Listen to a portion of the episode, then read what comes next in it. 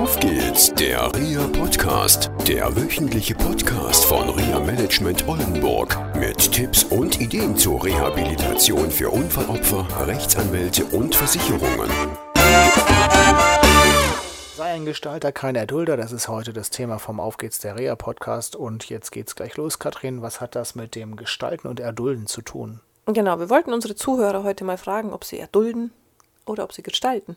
Wann fängt denn deine Gestaltung des Tages an? Mhm, Die fängt an, wenn mein Wecker klingelt, dann überlege ich mir, mache ich es jetzt so oder mache ich es jetzt so. Muss ja nicht immer das Gleiche sein. Was machst du denn? Ja, ich muss ja nicht immer erst frühstücken und dann ins Bad und dann los. Ich kann ja auch mal erst ins Bad und dann frühstücken oder ich lese erst noch mal ein so bisschen flexibel Zeitung. bist du. Ja, man kann ja mal ein bisschen anders starten, dann macht der Tag auch gleich schon viel mehr Spaß. Genau. Ja. Und wir hatten es in der letzten Sendung schon gehabt. Ich starte meinen Tag immer damit, dass ich überlege, was kann ich heute Tolles tun? Mhm. Was kommt heute Schönes auf mich zu? Ja, und hast du da immer die gleiche Struktur oder machst du auch mal erst einen Kaffee und dann die Zeitung oder andersrum? Die Struktur ist ganz einfach. Meine Augen gehen auf und ich denke das. Ja. Und es geht eigentlich schon vorm Augen aufmachen los, sondern es ist wirklich so, das erste Mal, wenn ich wach werde, fängt das schon an zu denken. Das habe ich nicht selber erfunden oder erdacht, sondern das habe ich von einem Trainer, der mir das beigebracht hat. Und das ist eine total tolle Strategie, weil der ganze Tag fängt schon mit einem ganz anderen Gefühl an. Boah, ich glaube, das ist jetzt total abstrakt für unsere Zuhörer. Wie fängt man denn zu denken an, wenn man gerade aufwacht? Wie? Du denkst nicht, wenn du aufwachst? Nee, noch nicht. Nee. Nee, langsam aufwachen. Langsam aufwachen. Also Gehirn braucht bei dir so zwischen fünf und zehn Minuten, bis es so an ist. Genau. Ja. Das- war ein Trainingseffekt. Drei Monate trainieren und drei Monate jeden Tag dieses Ding einfach mal machen. Ich glaube, das ist jetzt super spannend für unsere Zuhörer. Ja. Ja, vieles hat mit Trainieren zu tun. Ganz einfach auch zu gucken, was ist das, was du willst. Wo willst du hin? Und ich glaube, es gibt viele Denkmodelle. Es gibt, ja, da fangen wir mal an, christlicher Glauben ist zum Beispiel ein Denkmodell. Es gibt esoterische Denkmodelle, was weiß ich, es gibt politische Denkmodelle, wie auch immer. Und das Interessante ist ganz einfach, dass ich aus vielen Modellen mir das rausnehme. Guck mal, wenn du in den Supermarkt gehst, also du willst zum Beispiel einen Kuchen backen und da steht drin, unter anderem du brauchst Mehl, Eier und Safran, macht den Kuchengel, wie es in diesem schönen Kinderlied ist. Und es steht auch drin, du brauchst Milch, Vollmilch, 4,5% Fett. So, und die fehlt dir und du gehst jetzt zum Supermarkt. Und du hast fünf, sechs, sieben verschiedene Sorten von Milch. Also Haarmilch, Buttermilch, Kondensmilch, alles was es gibt. Wenn du Vollmilch 4,5% brauchst, nimmst du dann die Buttermilch? Die Buttermilch nicht, nee, aber die Haarmilch. Okay, aber das wird dann aus deinem Kuchen. Also, Ja. ne, das ist nämlich die, genau die Frage.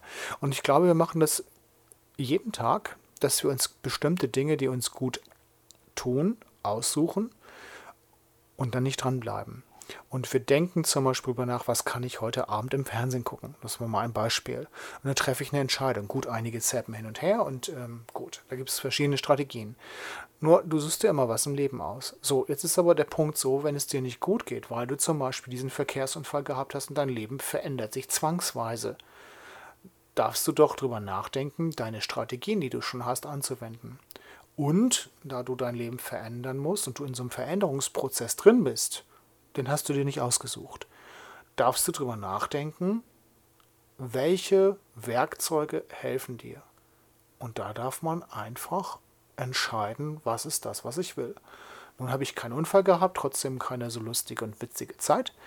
Und ich habe in dieser Zeit sehr, sehr viel gelernt. Eine Entscheidung war, ich will nicht mehr das Leben führen, was ich vorher geführt habe. Also im Gegensatz zu unseren Klientinnen und Klienten, die diese Entscheidung nicht bewusst, sondern aufgedrückt fällen mussten, sich zu verändern, war das bei mir ein Prozess. Und die Frage war, will ich so leben wie vorher? Und das Erstaunliche ist bei den Verkehrsunfallopfern, wenn ich mit ihnen spreche, dass sie auf einmal erkennen, dieser Unfall ist auch eine Chance, was anderes zu machen. Also da, was das vorher nicht funktioniert hat, was nicht geklappt hat oder was nicht schön war im Leben, einfach umzustellen. Zwangsweise, ja, stimmt. Und trotzdem ist es auch eine Chance, sich selber nochmal über seine Ziele und Träume bewusst zu werden. Bei mir war es damals so gewesen, dass ich eine Strategie brauchte, um wieder in ein gutes Gefühl zu kommen.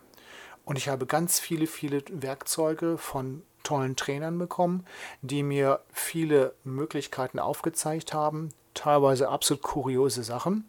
Und je kurioser die Sachen waren, desto wirkungsvoller waren sie. Teilweise sind es auch Dinge, wo mein familiäres Umfeld sagte, naja, es ist ein bisschen komisch. Und es war mir egal, ich habe alles ausgetestet. Ich teste das, was ich auch mit meinen Klienten mache, aus. Ich habe alles gemacht. So.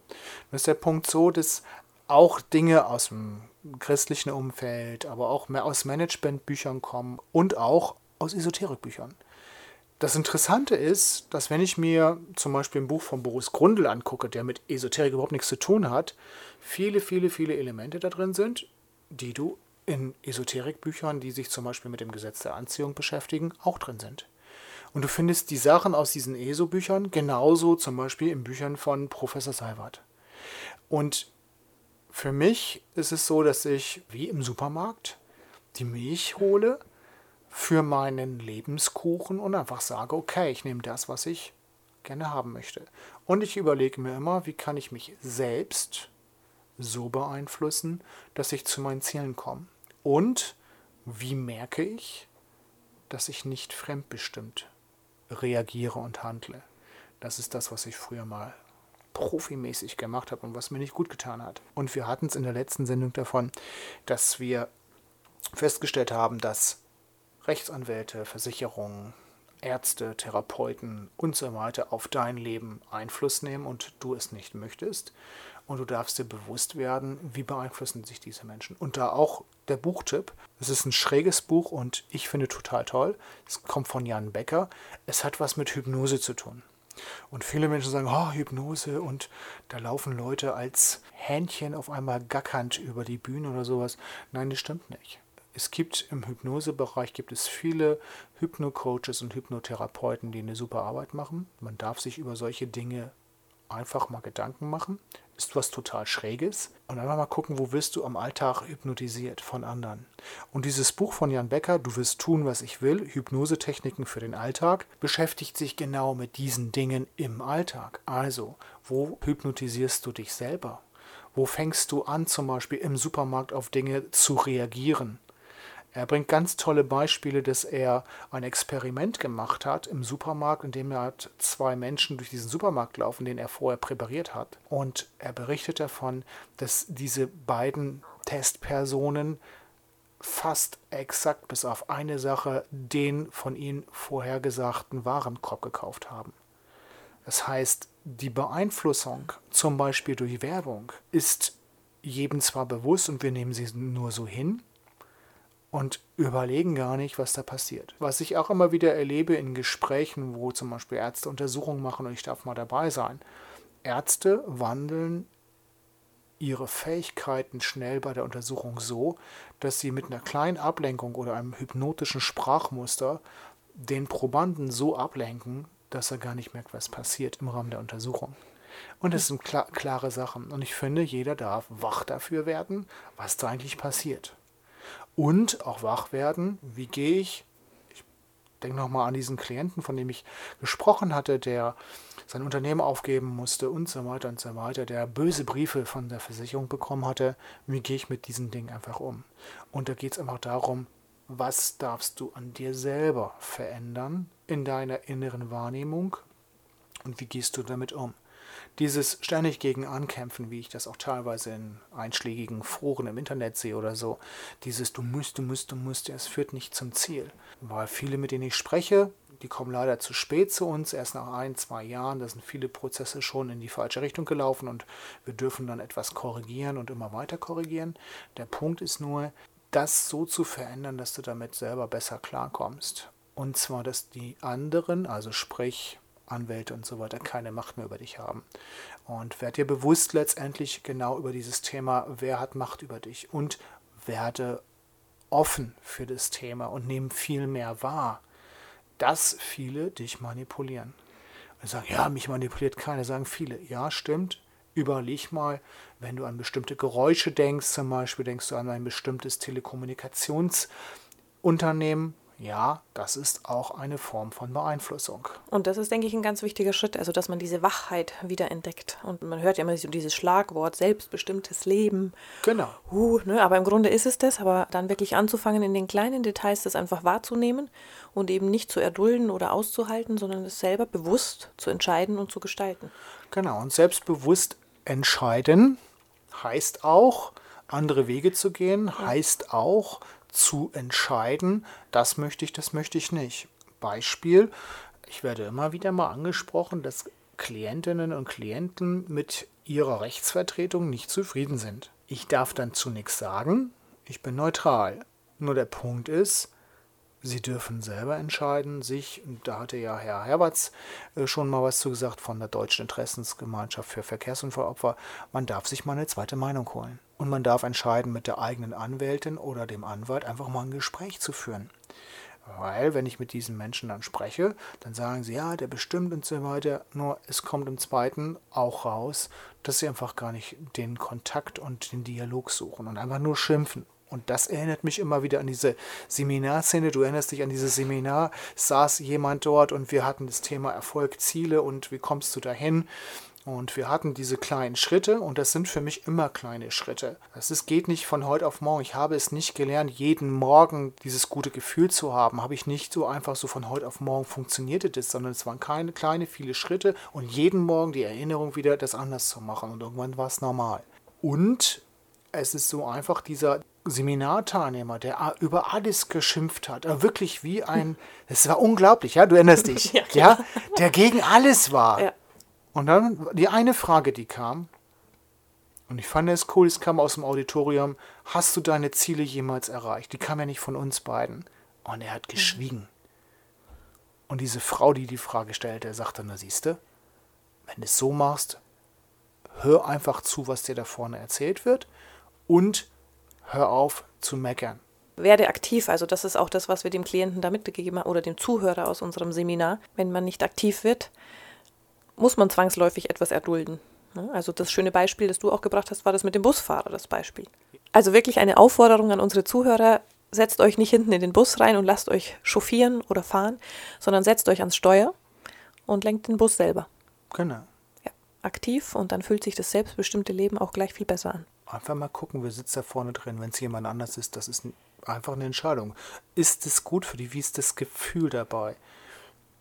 Das, was ich regelmäßig in Gesprächen wieder höre, ist, da ist kein gutes, positives Gefühl und das darf man verändern. Ja, also es ist ein Aufruf, jetzt alle Bus zu fahren. Ja, selbstbestimmt. Selbstbestimmt, ja. Wie es im Gesetz steht. Alle Zuhörer da draußen entscheiden den Weg. Ja, ich denke, das waren heute doch wieder viele Informationen, vieles zum Nachdenken. Ja. Ein langes Thema. Unsere Seminare, die gehen ja auch immer so für eine Stunde ausgelegt. Die Schnupperkurse bedauern dann teilweise zwei, zweieinhalb Stunden. Genau. Ja. Nächste Woche sind wir wieder aktiv. Also wir freuen uns auf jeden Fall über viele aktive Anschriften und Kommentare. Seid auch da aktiv. Genau. Und wer uns kennenlernen möchte, wir geben regelmäßig Schnupperseminare im Aphasiezentrum in Fechter. Mit viel Spaß. Ja. Wir teilen das manchmal Angehörige, manchmal nur Betroffene. Ja. Manchmal auch gemischt. Kommt das kommt dazu. immer drauf an. Kommt dazu, meldet euch an. Die Seminare sind kostenlos. Ja. Ja, wir machen das aus Spaß an der Freude. Ein Geheimtipp. Genau, okay, gut. Ja, schaut vielleicht mal auf den Facebook-Seiten vom Aphasie-Zentrum oder von Rea Management Oldenburg. Das heißt, vom Podcast, vom Rea-Podcast, da veröffentlichen wir die Termine. Genau. Und dann sehen wir uns. Und man kann sich bei dir anmelden, ne? Ja, und bei Reha Management Oldenburg auch. Ja, richtig. Ja. Genau. Gut. gut. Und wenn ihr natürlich Fragen, Interesse habt, oder Anmerkungen zu dieser Sendung gerne an feedback at rehapodcast.de. Gut. Wir sind gespannt. Bis dann. Tschüss. Schöne Zeit. Tschüss. Das war eine Folge von Auf geht's, der REA Podcast, eine Produktion von REA Management Oldenburg. Weitere Informationen über uns finden Sie im Internet unter www.reamanagement-oldenburg.de. Thank you.